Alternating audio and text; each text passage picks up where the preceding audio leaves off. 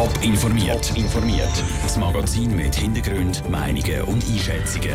Jetzt auf Radio Top. Wie die Geschichte vom FC Wiel könnte weitergehen und wie die Reaktionen zum Megaprojekt Rosengarten zu Zürich sind, das sind Themen im Top informiert. Im Studio ist der Sandro Peter.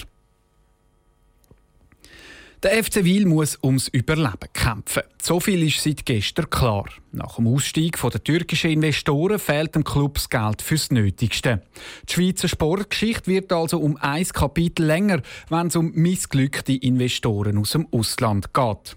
Für den FC Wiel gibt es aber eine Hoffnung, wie ein Blick in die Geschichte zeigt. Zum Beispiel EHC Kloten oder vom kanadischen Projekt mit den Flyers zurück zu den Wurzeln.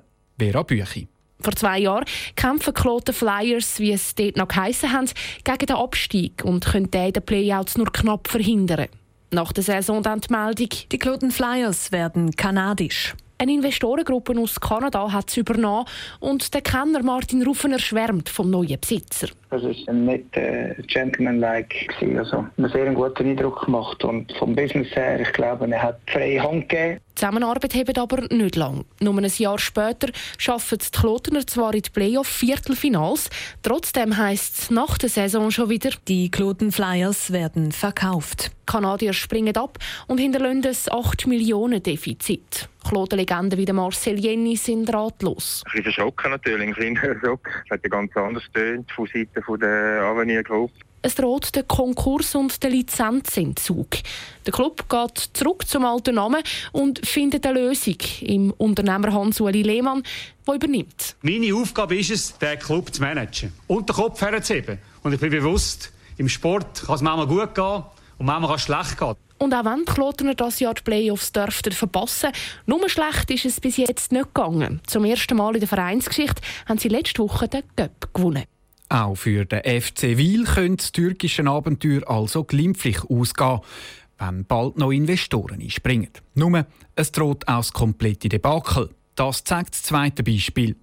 Neuchâtel Xamax oder vom Fußball-Cup-Final in acht Monaten in Konkurs. Vor knapp sechs Jahren steigt der Tschetschen Bulat Chagayev ein beim Traditionsverein Xamax.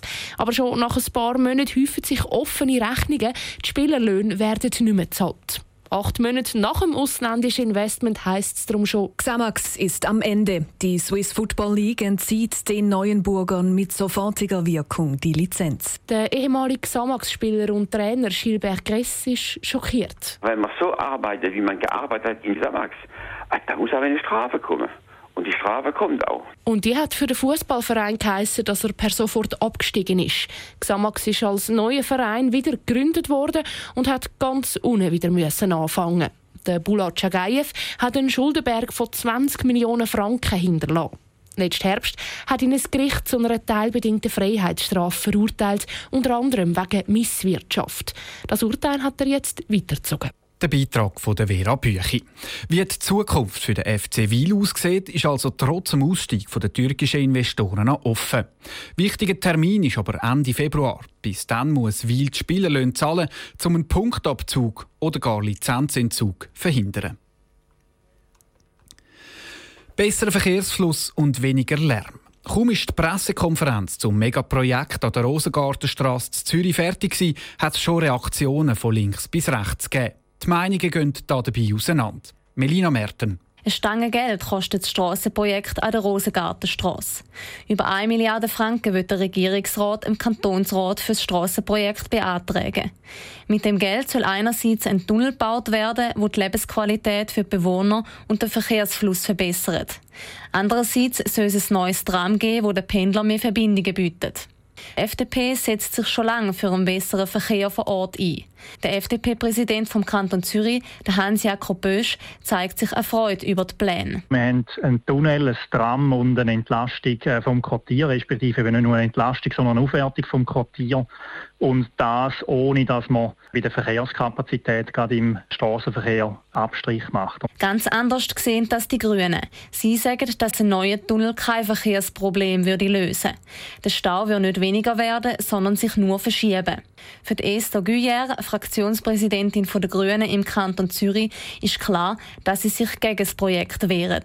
Dass es ein Gesetz ist, finden wir positiv, da kann man das Referendum ergreifen. Rosengarten-Tunnel finden wir nach wie vor überflüssig. Er verschiebt einfach den Stau in der Stadt und mehr erreichen wir nicht damit. Die Grünen wollen das Referendum ergreifen. Sie wollen ein Verkehrskonzept für den ganzen Kanton. Zuerst aber kommt das Projekt in den Kantonsrat. Das ist der Beitrag von Melina Merten. Wenn es nach der Regierung geht, soll der neue Tunnel in 13 Jahren in Betrieb gehen und die neue Tramlinie in 15 Jahren. Mehr Informationen zum Projekt gibt es auf toponline.ch.